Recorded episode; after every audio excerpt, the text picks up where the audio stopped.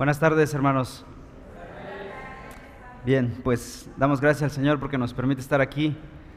Eh, bien, por la gracia del Señor, nos ha protegido, nos ha guardado, hemos visto su mano poderosa y ha guardado a los nuestros, a nuestra iglesia, a nuestras familias, y por eso nuestra gratitud al Señor. Sin embargo, el Señor nos ha librado de una situación mayor, y es de la esclavitud al pecado. Y ese problema es mucho mayor que cualquier otra balacera que pudiéramos escuchar y tener en esta vida. El día en que el Señor Jesús murió en la cruz por nuestros pecados, dice que rompió esas cadenas y exhibió públicamente a nuestros enemigos, a Satanás y todas sus huestes de maldad. Así que nosotros hemos sido liberados de una mayor esclavitud, de un mayor peligro. Así que cualquier cosa que pudiera pasarnos en esta vida no se compara con lo que nos hubiese pasado si Cristo no hubiese venido a morir por nuestros pecados. Con razón decían los padres de la iglesia que incluso uno de ellos, Policarpo, el día que fue llevado ante el emperador romano, y de hecho fue llevado ante los leones al, al circo romano para ser devorado por los leones, se le preguntó, ¿niegas a Jesús o vas a ser comido por estos leones? Y él dijo, no, ¿por qué de negar a mi Salvador? Él no me ha hecho nada malo, Él me ha hecho bien en estos 85 años de vida. Y aquel patriarca murió creyendo en el Señor Jesucristo. ¿Por qué? Porque su alma estaba segura para la eternidad. La muerte era solamente la transición, el puente para la verdadera vida.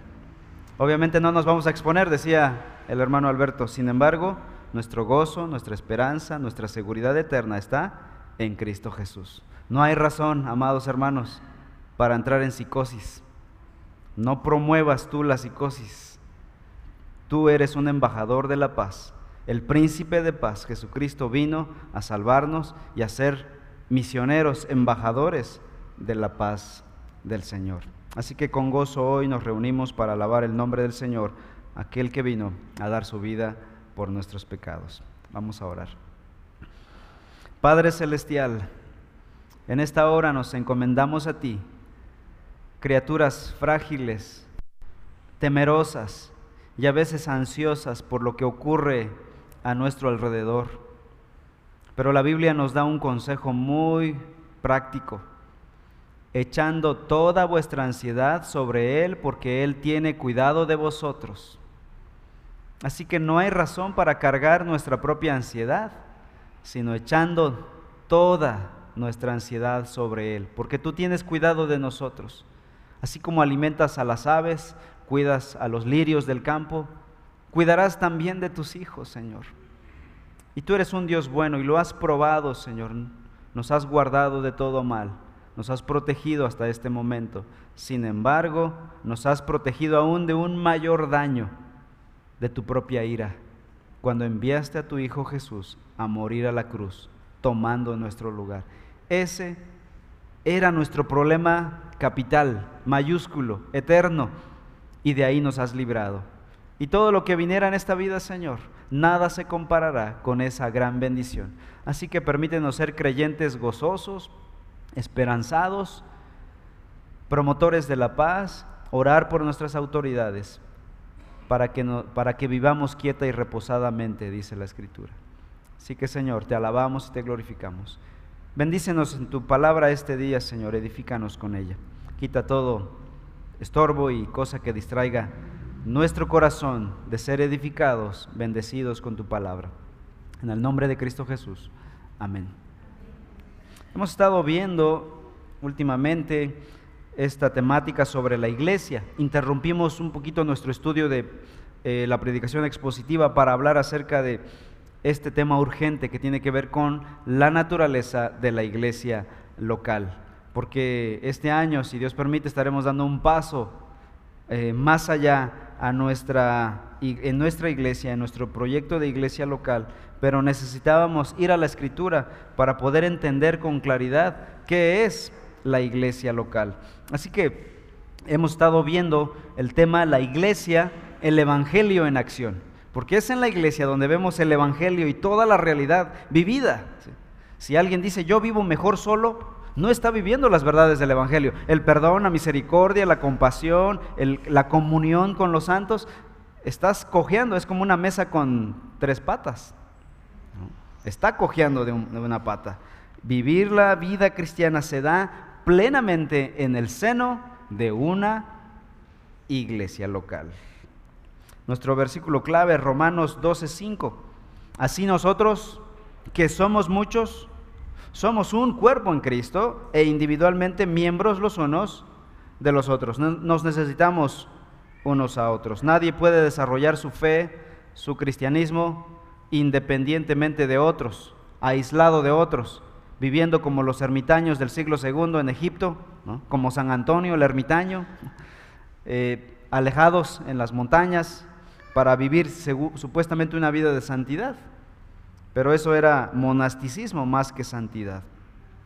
Hoy estaremos viendo, continuando con el tema de la membresía bíblica. La semana pasada eh, empezamos con esta temática de la membresía y descubrimos que la membresía no, no fue algo que inventó Sams o el club fulano de tal, sino que esto es bíblico, viene desde las escrituras. En realidad ellos nos lo fusilaron a nosotros. Si alguien se cupió algo de alguien, fue Sams quien se fusiló el tema de la membresía de la escritura. Así que no tengamos temor a la palabra membresía. ¿no? Hace 10 años en algunas iglesias de Estados Unidos hablabas de membresía y se rasgaban las vestiduras. ¿Cómo? Porque quieren una vida sin compromiso.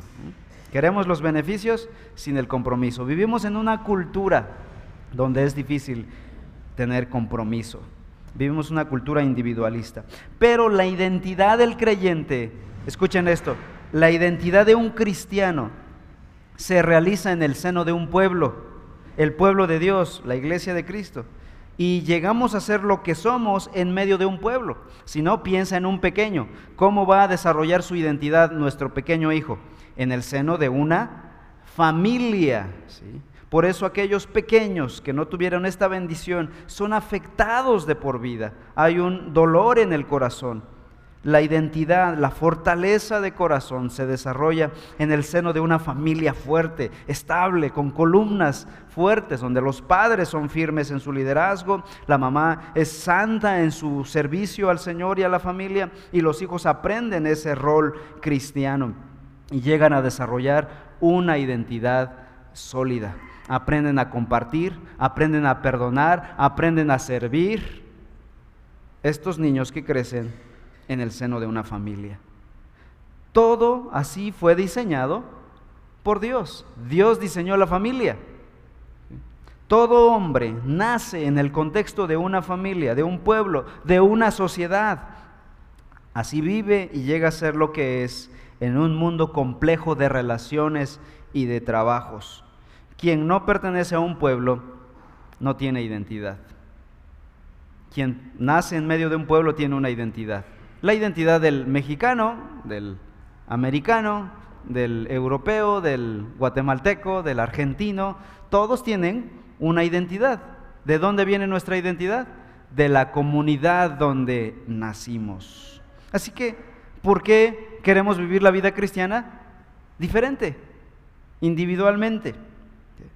Dios ha dispuesto salvar y santificar a hombres de este mundo caído no por separado, sino constituyéndolos en un pueblo que le conociera en verdad y le sirviera en el contexto de una comunidad santa, la iglesia de Cristo. Se escucha bonito. Sin embargo, hay influencias muy fuertes en nuestra vida que hacen compleja, que hacen difícil la membresía bíblica. En primer lugar, por un lado está el individualismo de nuestra cultura. Vivimos una cultura individual, individualista. Hoy la imagen del hombre egocéntrico, del individuo que asciende gracias a sus propios méritos, a sus propias fuerzas, es el prototipo de nuestros jóvenes. Creciendo solos. No necesito de nadie más. No necesitan la ayuda, la compañía de otras personas, de otros líderes espirituales, de otros hermanos de la iglesia, de un liderazgo de la iglesia. No necesito tu consejo, yo ya sé cómo voy a vivir. Este es el primer enemigo de la membresía bíblica. Por otro lado, está el pragmatismo. Esta palabra suena como a medicina, como a medicamento. Pero el pragmatismo es algo práctico. La gente quiere ser práctica. Seamos prácticos. Olvidémonos de los conceptos. ¿Para qué leer el manual de un refrigerador si ya sé que hay que conectarlo y punto y que, se queme lo que se tenga que quemar? Que venga el técnico a arreglarlo después. Tengo una garantía de un año. Y en México generalmente no usamos esos manuales, ¿no?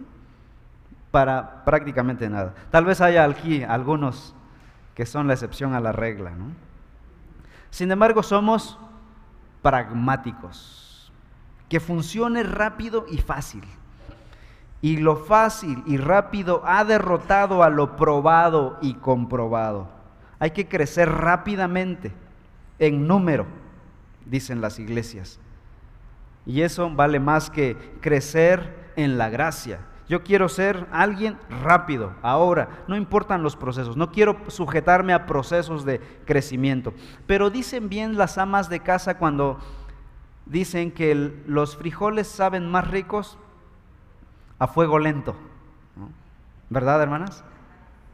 ¿Qué tal si le echamos todo el fuego? Y a veces mi esposa me regaña que le suba la estufa todo para que sea rápido, ¿no? Yo soy pragmático en la cocina. Por eso no estoy en la cocina. Se quema y le da un mal sabor y huele y lo que es cocido lentamente tiene un sazón muy agradable. Así fue diseñada la vida.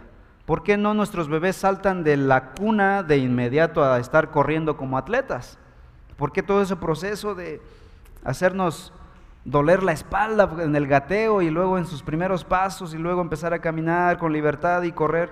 Es el proceso de la vida, es fuego lento y sus músculos van creciendo, van tomando fortaleza física, salud, vitalidad. Así es la vida, pero nuestra sociedad es una sociedad de lo rápido y fácil, lo express. Queremos relaciones express queremos vidas express, queremos cosas express, queremos planes express. Y cuando realmente, cuando lo obtenemos, no funciona. No están en su punto. Al mismo tiempo, muchos de nosotros fuimos criados con el llamamiento evangelístico para acabarla de amolar. Escuchamos un llamado en nuestra vida cristiana hace tiempo de un evangelista que te dijo, no te pido que te unas a una iglesia, te pido que aceptes a Jesús como tu Señor y Salvador personal. Algunos de ustedes se libraron de ese llamamiento, pero otros seguramente lo escuchamos en nuestra infancia. Yo te pido que creas en Cristo, no te pido que te unas a una iglesia. Como, si, como dando la impresión de que la iglesia era algo malo, por el amor de Dios. El Evangelio se vive, se es predicado plenamente en el contexto de la iglesia local. Algunos han eliminado la membresía eclesial en absoluto de su vocabulario y de su teología de iglesia local. Algunas personas también de su propia vida han eliminado la, el concepto de membresía. ¿Y cómo alimentan su fe? Por internet o eventos a los que asisten. No estoy hablando mal de los eventos a los que hay que asistir, ¿verdad? Puedes ir a una conferencia, a un congreso, etcétera. De hecho, los jóvenes de la iglesia fueron al congreso juvenil hace tres semanas. ¿no? No, estoy reclamando nada de eso. Pero no puedes alimentar tu fe, tu vida, de congreso en congreso. Hay gente que vive su fe y se anima congreso a congreso. Ya la pila está aquí en rojo. ¿Cuándo será el siguiente congreso para ir y, cargar pila? ¿no? y se la llevan de congreso en congreso. Hoy en día, con las redes sociales, las iglesias están transmitiendo sus servicios de adoración en vivo. Cada quien tiene sus razones, ¿no? Tengo mis reservas hasta este momento. Sin embargo, si en algún momento va a haber necesidad, vamos a transmitir. Pero no va a ser un sustituto de la iglesia local, del tener la comunión presencial. El servicio de adoración no es online el servicio de adoración es presencial. Ese es el diseño de Dios, porque no se trata solo de escuchar un sermón, por, por bonito que sea, por lo mejor que sea. Se trata de la comunión con otros creyentes y adorar a Dios en ese contexto. No alimentemos entonces nuestra fe, nuestra vida cristiana online o de congreso en congreso. Déjame dar algunos pensamientos erróneos y no bíblicos con respecto a ser cristiano. En primer lugar, algunos cristianos piensan que es correcto asistir indefinidamente a una iglesia sin unirse a ella. Dos, algunos cristianos piensan que se puede separar el bautismo de la unión a una iglesia. Me voy a bautizar, pero sin compromiso, ¿eh? sin unirme a una iglesia. Cuando en el Nuevo Testamento, bautismo y unión a la iglesia eran intrínsecos, eran unidos uno de otro.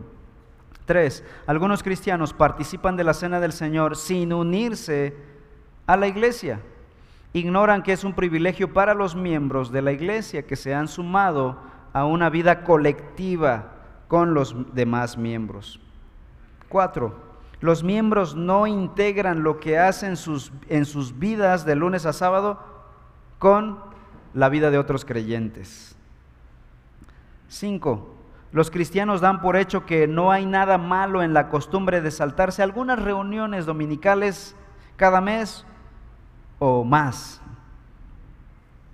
Los cristianos toman decisiones importantes en su vida, escuchen esto, como trasladarse a otra ciudad, otro, otra colonia, aceptar un ascenso laboral, escoger una esposa, escoger una carrera, etcétera, etcétera, sin considerar los efectos que estas decisiones traerán en, en las familias de la iglesia o sin consultar la sabiduría de sus líderes, de sus pastores, de sus ancianos o de los miembros de la iglesia. Vivimos la vida independientemente. Es importante para la iglesia local que un joven de nuestra iglesia se case con una señorita que ame a Dios. Sí, hermanos, es de nuestro interés. somos una familia de fe. Esto es lo complejo, es lo complicado. Yo sé que estoy tirando estas cosas y que pueden, al ratito me van a tirar piedras, ¿no? Pero no puedo callar la verdad de la escritura. El diseño de Dios, de la palabra, de la vida cristiana, el diseño de Dios para el cristianismo. No podemos vivir nuestras vidas de forma independiente. Siete, los cristianos compran casas o alquilan departamentos sin siquiera considerar los efectos o algunos factores como la distancia y el costo que afectarán después su disponibilidad para servir a su iglesia local. Eso es lo de menos. Si me queda más lejos y ya no voy a poder servir en la iglesia, ¿eso qué? La iglesia no es su prioridad. 8. Los cristianos no se dan cuenta de que tienen una parte de responsabilidad tanto en el bienestar espiritual como en el bienestar físico de otros miembros de la congregación, incluyendo miembros que no conoces bien. Porque la Biblia dice que cuando uno padece, todo el cuerpo se duele. Cuando uno recibe honra, todo el cuerpo se goza. Cuando te das un golpe en el dedo con un martillo, aunque tu corazón esté bien, no tienes marcapaso, no tienes nada, pero te duele todo, ¿no? Cuando te golpeas la uña gorda con, del pie gordo con, con, con un metal, todo el cuerpo, aunque tu cabeza esté bien, eres un hombre fuerte, todo el cuerpo se duele. Cuando un cristiano se duele, todo el cuerpo se duele. Cuando un no creyente comete pecado, comete errores en su vida, todo el cuerpo es afectado. Necesitamos entender, hermanos, amados hermanos, este es mi ruego, necesitamos entender el cristianismo bíblico de forma integral. No eres un creyente salvado para vivir tu vida de forma individual y a la ligera. Fuiste salvo para formar parte del cuerpo de Cristo. La fe verdadera no se vive de forma independiente. La fe bíblica, si tú crees en Cristo Jesús, y si esa es la fe que estás profesando, la vas a vivir y desarrollar en el seno de una iglesia cristiana. La enfermedad arraigada detrás de todos estos síntomas que acabamos de ver es asumir que tenemos la autoridad nosotros mismos de manejar la vida cristiana a nuestra manera. Yo establezco los estándares para vivir mi vida cristiana. Incluimos a la iglesia en nuestros planes cuando nos conviene o como nos conviene. Cuando tengo problemas, cuando estoy enfermo, cuando ya es mi última opción. La iglesia local llega a ser el epílogo de la vida de algunos creyentes. La Biblia te dice tajantemente que estás equivocado. No es la forma de vivir la vida cristiana. Entonces hablemos de la iglesia. ¿Qué es la iglesia local? Vamos a 1 Corintios capítulo 12, pasaje que hemos estado leyendo últimamente.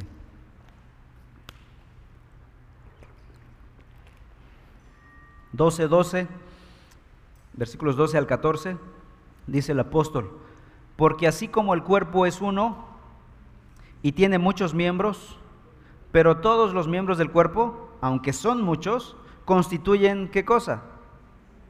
Un solo cuerpo. Así también es Cristo.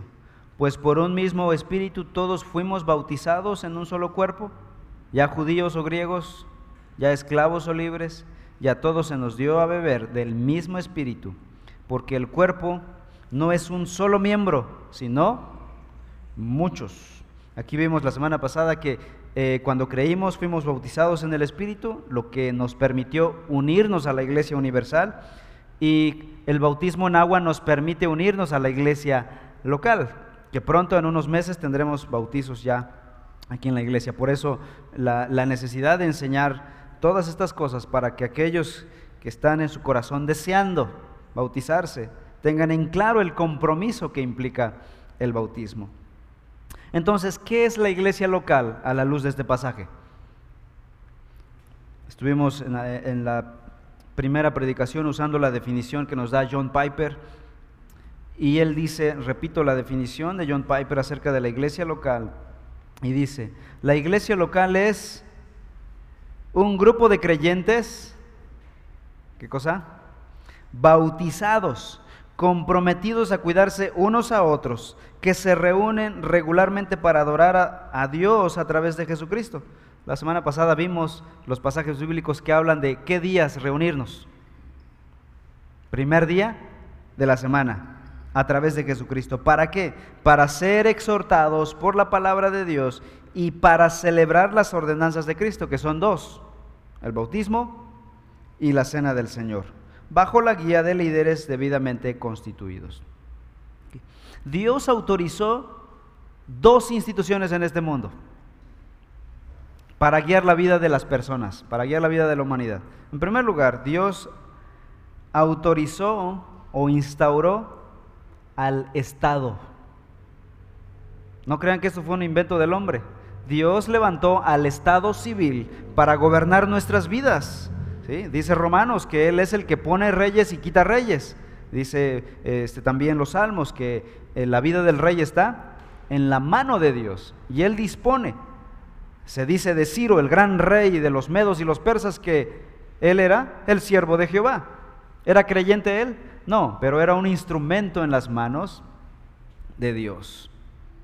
El Estado fue creado por Dios para normar la vida civil y la iglesia local, por otro lado, fue también la segunda institución que Dios instauró en el mundo para normar la vida de aquellos que han de creer en Cristo Jesús. Son dos instituciones, el Estado y la iglesia.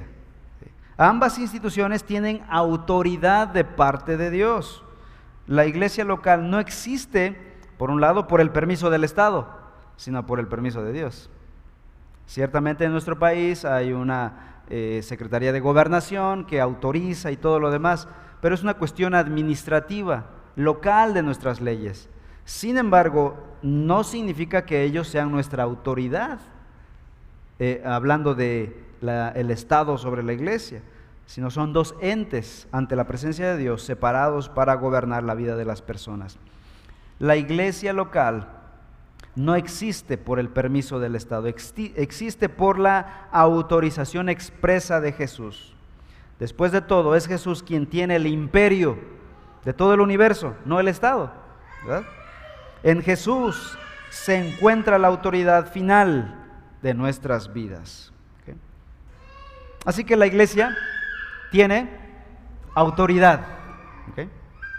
Vamos a ver algunas cosas que la iglesia manifieste como autoridad. Por ejemplo, la iglesia tiene autoridad para dispensar el Evangelio, para proclamar el Evangelio. Usando nuestras Biblias, por favor, Mateo 28, Mateo 28, 18 al 20.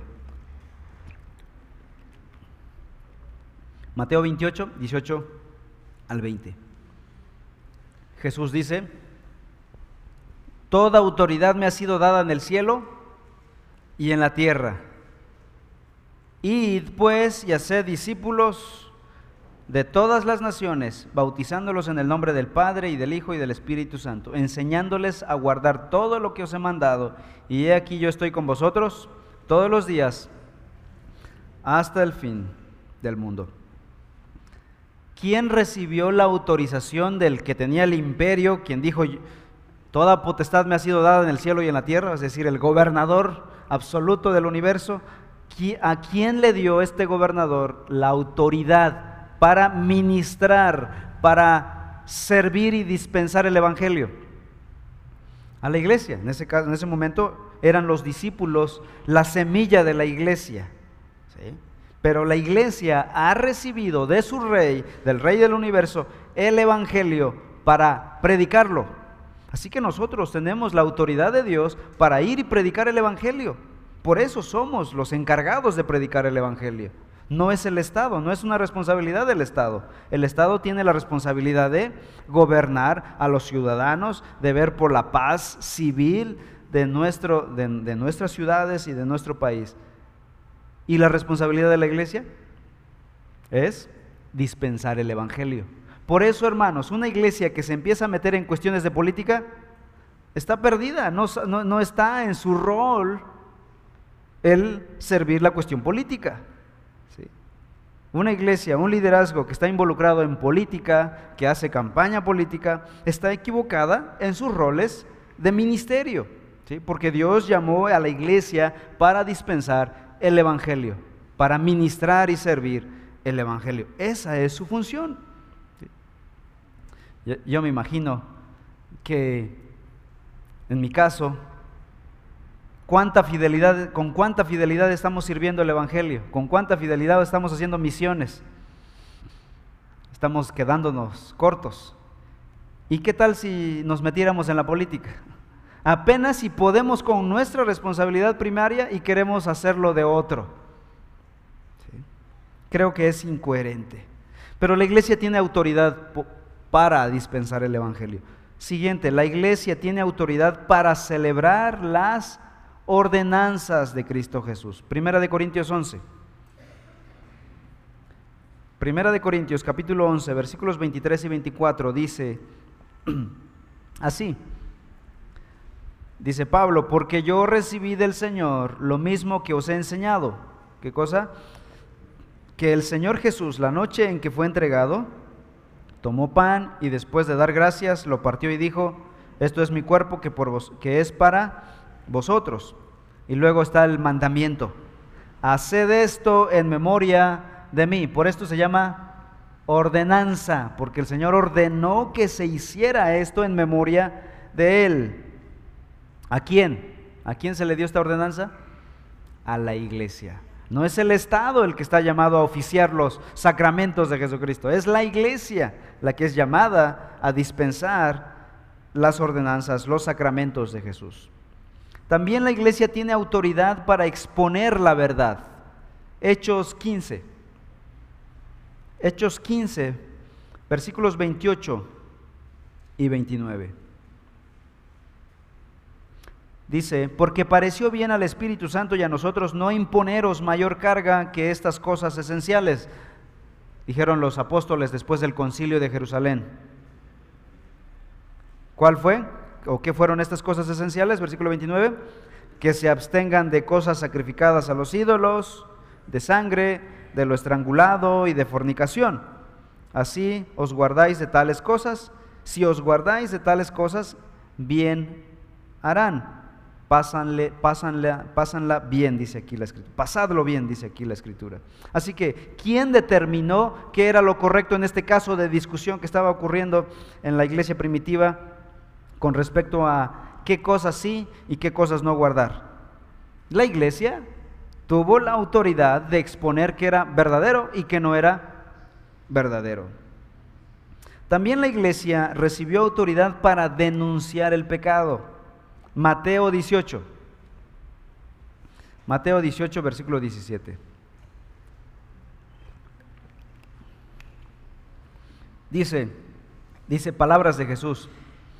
Y si rehúsa escucharlos, dilo a la iglesia. Y si también rehúsa escuchar a la iglesia, sea para ti como el gentil y el recaudador de impuestos. Aquí está narrando Jesús una cuestión de pecado de un creyente y dice, tú eres responsable, er-", y no le está hablando al pastor, le está hablando a un creyente de la iglesia, tú eres responsable de ir y exhortarlo a arrepentirse, que vuelva a sus caminos.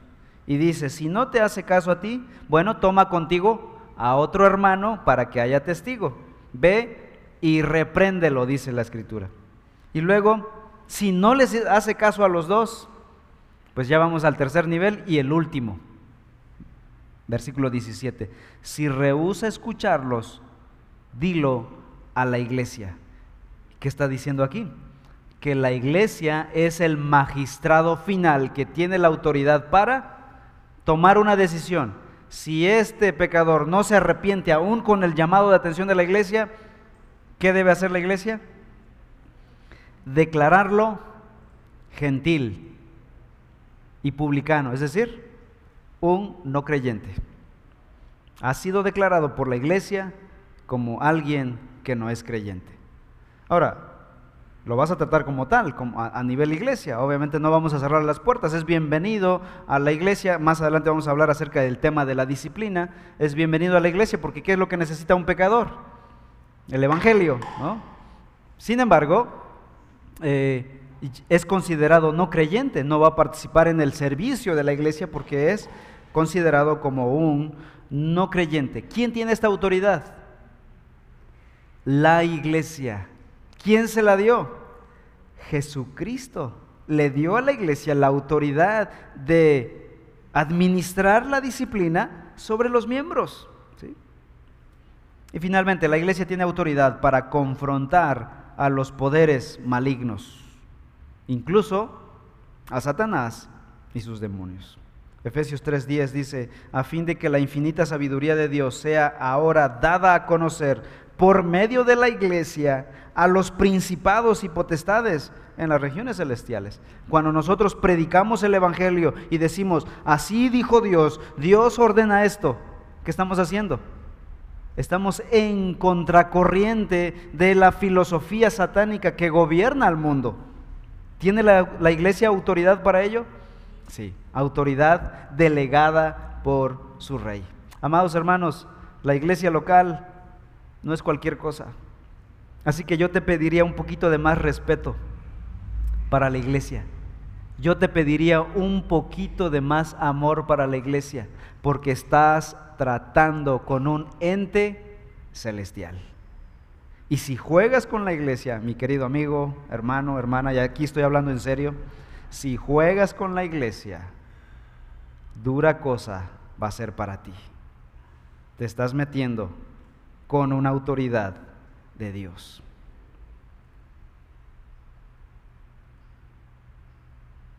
No juguemos a la iglesia, hermanos. La iglesia no es una cosa humana, no es un invento de alguna cultura, no es un invento de algunos hombres, sabios, intelectuales, es la institución de Dios para salvar pecadores en el mundo y para normar sus vidas y guiar sus vidas. Así que con todo respeto y amor, mis amados hermanos y amigos, consideren estas cosas, estas cosas que la Escritura nos dice. La iglesia local es la autoridad de Jesús en el mundo, es el representante de Jesús en el mundo, es donde se ve la obra de Dios en el mundo. Aquí hay un concepto importante. Así como la Biblia establece el gobierno civil en nuestro país, como la más alta autoridad, porque no hay, después de nuestro, nuestro gobierno no hay otra autoridad.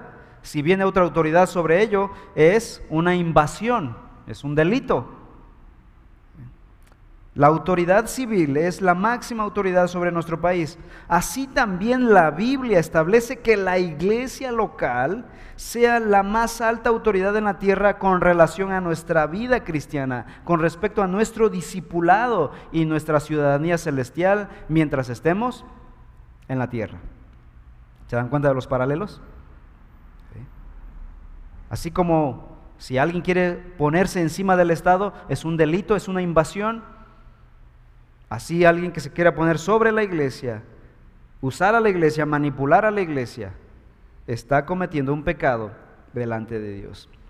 Las iglesias locales representan, y escuchen esto, representan el gobierno de Cristo aquí y ahora. Reconocen y protegen a los ciudadanos celestiales aquí y ahora. Así que cuando la iglesia dice, este es cristiano, la iglesia está reconociendo quién es cristiano. Si la iglesia dice, este no es cristiano, hay, hay fuerza en esa, en esa convicción de la iglesia. Si la iglesia te recomienda como un creyente, tiene peso esa recomendación. Si la iglesia no te recomienda para un puesto de ministerio de liderazgo, hay peso en la voz de la iglesia. Por eso, cuando la iglesia da buen testimonio de tu vida, hay peso en ese testimonio que da la iglesia. Proclaman las leyes de Dios aquí y ahora. Se arrodillan ante su rey aquí y ahora. La iglesia representa la autoridad del reino de Cristo aquí y ahora. Una vez que tú como creyente has creído en Cristo, has escogido a Cristo, debes escoger también a su iglesia. El que escoge al Padre, escoge al Hijo. Y el que escoge al Hijo, Escoge a la iglesia del Hijo, la iglesia de Cristo, la iglesia que compró con su sangre. Hechos 20:28. Vamos a ese pasaje, me interesa que leamos y vean cómo Pablo les exhorta a los ancianos de Éfeso para no minimizar la iglesia que ellos estaban liderando en Éfeso. Pablo los hace llamar y les dice, ya no voy a ver su rostro, ya no voy a estar aquí. Sin embargo, ¿qué es lo que les dice a estos líderes de la iglesia en Éfeso? Versículo 28. Por tanto, mirad por vosotros y por todo el rebaño, o sea, la iglesia local, en que el Espíritu Santo los ha puesto por obispos, ancianos o pastores, ¿no? que son tres palabras sinónimas. ¿Para qué? Para apacentar o pastorear la iglesia del Señor. Y aquí está la sentencia, la cual Él ganó con su propia sangre. He dicho, dijo Pablo, hay autoridad en la iglesia local. Por eso hay un santo temor en el liderazgo de la iglesia para guiar a la iglesia de forma correcta. Por eso hay requisitos, hay estándares para que el que llegue a ser anciano de la iglesia no sea un neófito, dice la escritura. Y Pablo dice, no impongas las manos diligentemente.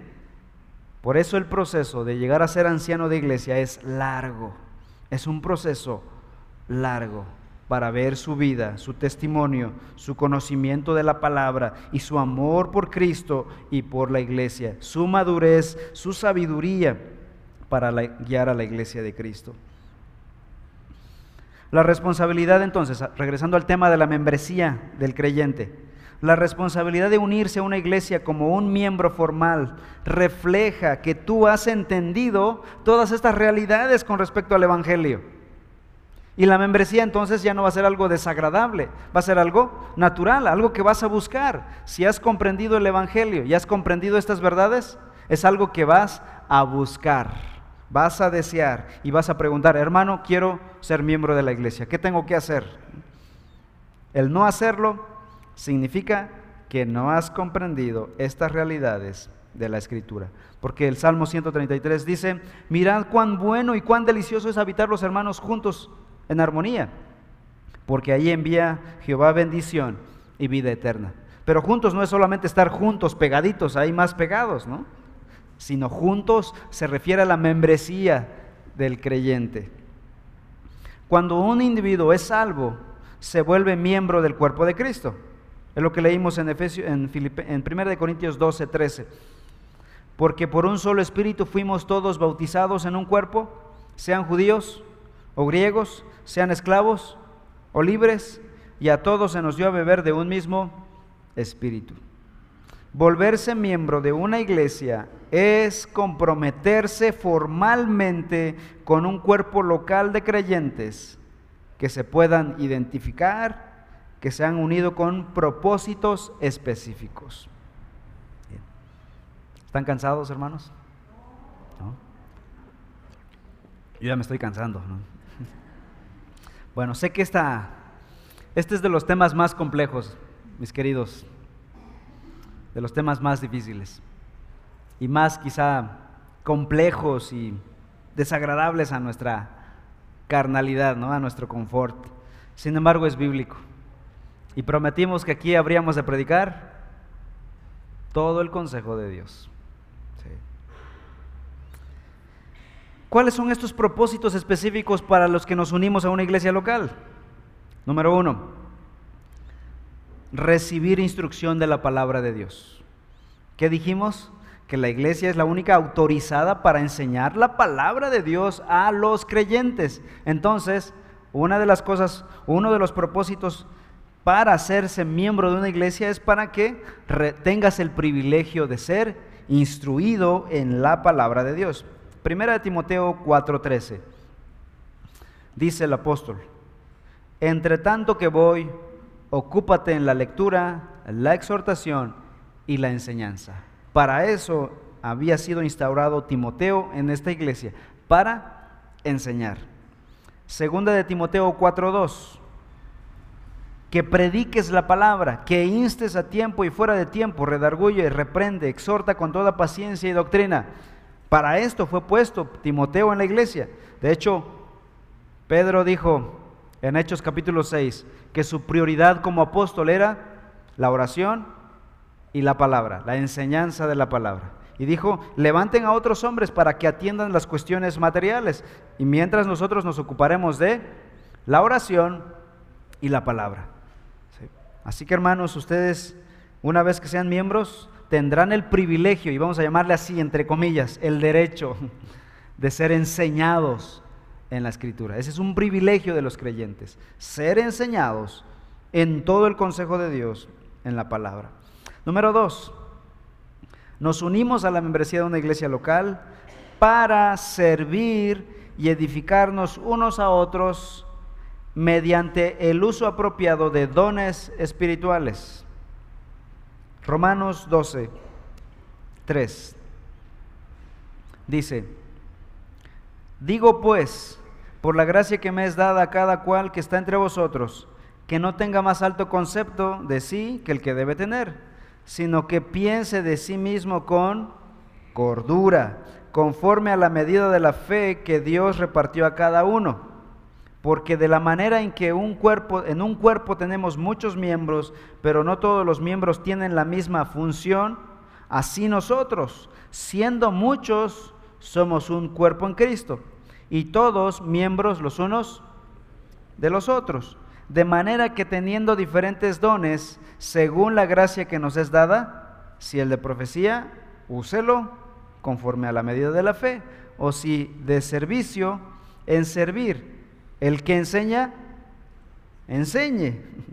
El que exhorta, úselo en la exhortación. El que reparte, hágalo con liberalidad. El que preside, con solicitud. El que hace misericordia, con alegría. Es decir, los dones que hemos recibido son para servir a otros. Y hágalo con liberalidad, con gracia, con prontitud, con excelencia, dice el apóstol. Primera de Corintios 12, pasaje que estamos leyendo, versículos 4 al 7. Ahora bien, Hay diversos dones, pero un mismo espíritu. Hay diversas maneras de servir, pero un mismo Señor. Hay diversas funciones, pero es un mismo Dios el que hace todas las cosas en todos. A cada uno se le da una manifestación especial del Espíritu para el bien de los demás. Primera de Pedro 4. Primera de Pedro capítulo 4 versículos 10 y 11.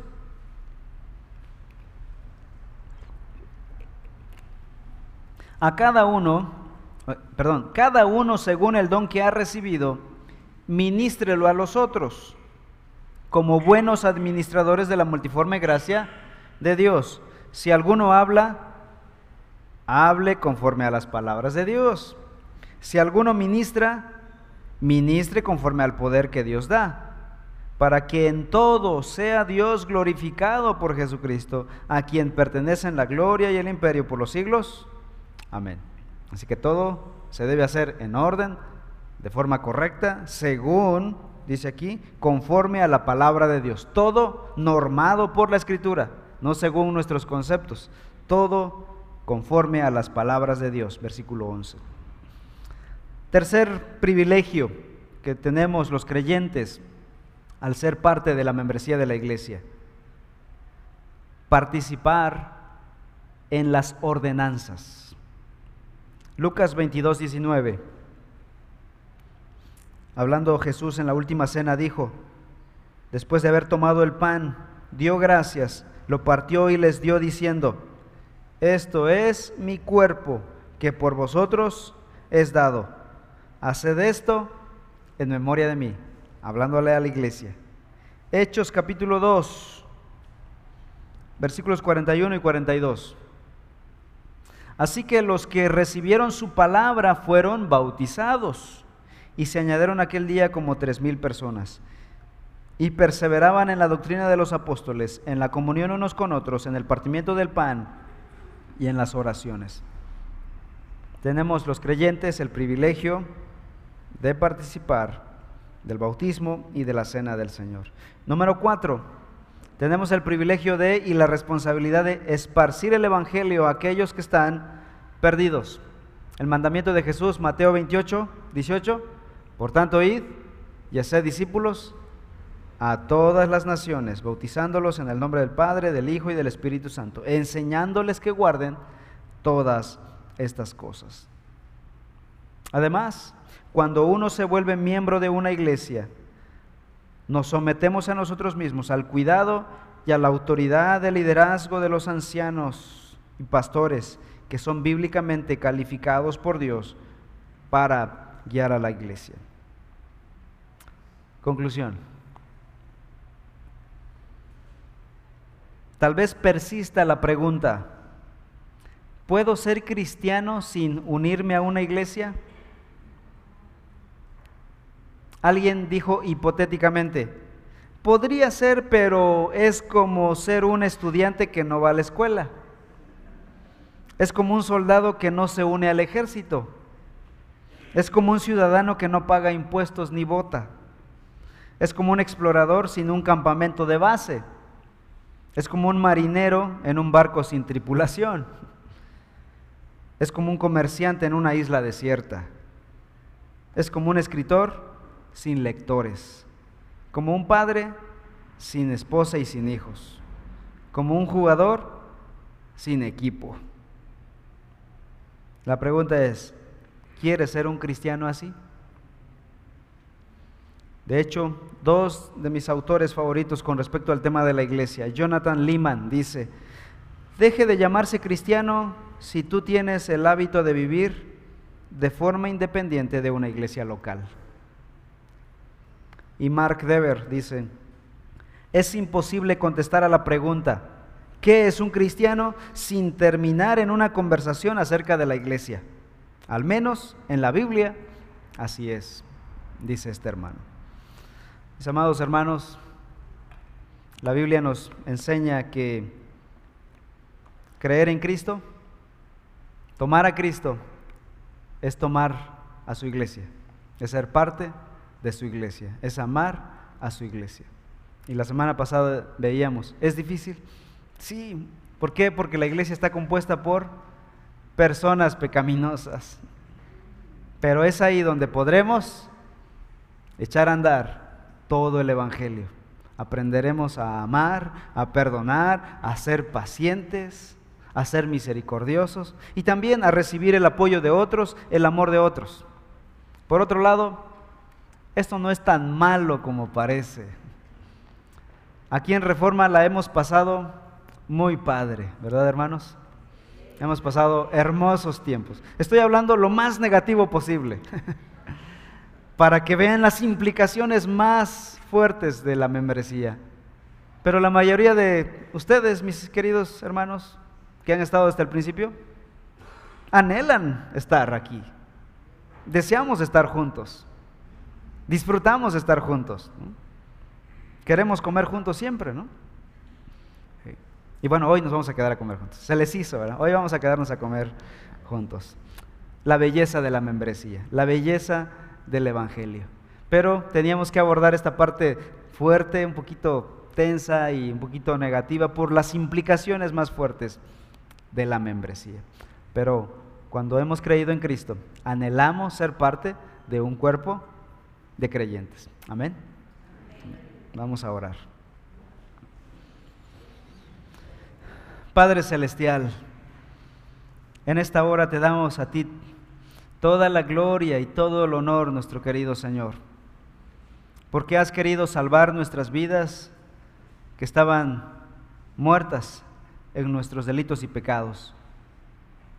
Y nos salvaste para llegar a vivir no de forma solitaria, porque habría sido demasiado malo vivir una fe ermitaña, solitaria, pero nos llamaste a ser parte de un cuerpo de creyentes, una bonita familia de fe, que aunque somos gente imperfecta, queremos amarnos unos a otros. Estamos aprendiendo a respetarnos unos a otros. Estamos aprendiendo a servirnos unos a otros. Gracias Señor por esta amada iglesia, porque he sido apoyado y amado por muchos de, por la mayoría de ellos. Y te ruego, Señor, que cada persona que ponga un pie aquí también pueda percibir esa realidad, pueda sentir tu amor, tu cuidado, tu gracia. De tal manera que veamos la membresía como algo hermoso, como algo natural, como algo bíblico, como parte de tu diseño. Ayúdanos, Señor, a comprometernos como miembros de la iglesia.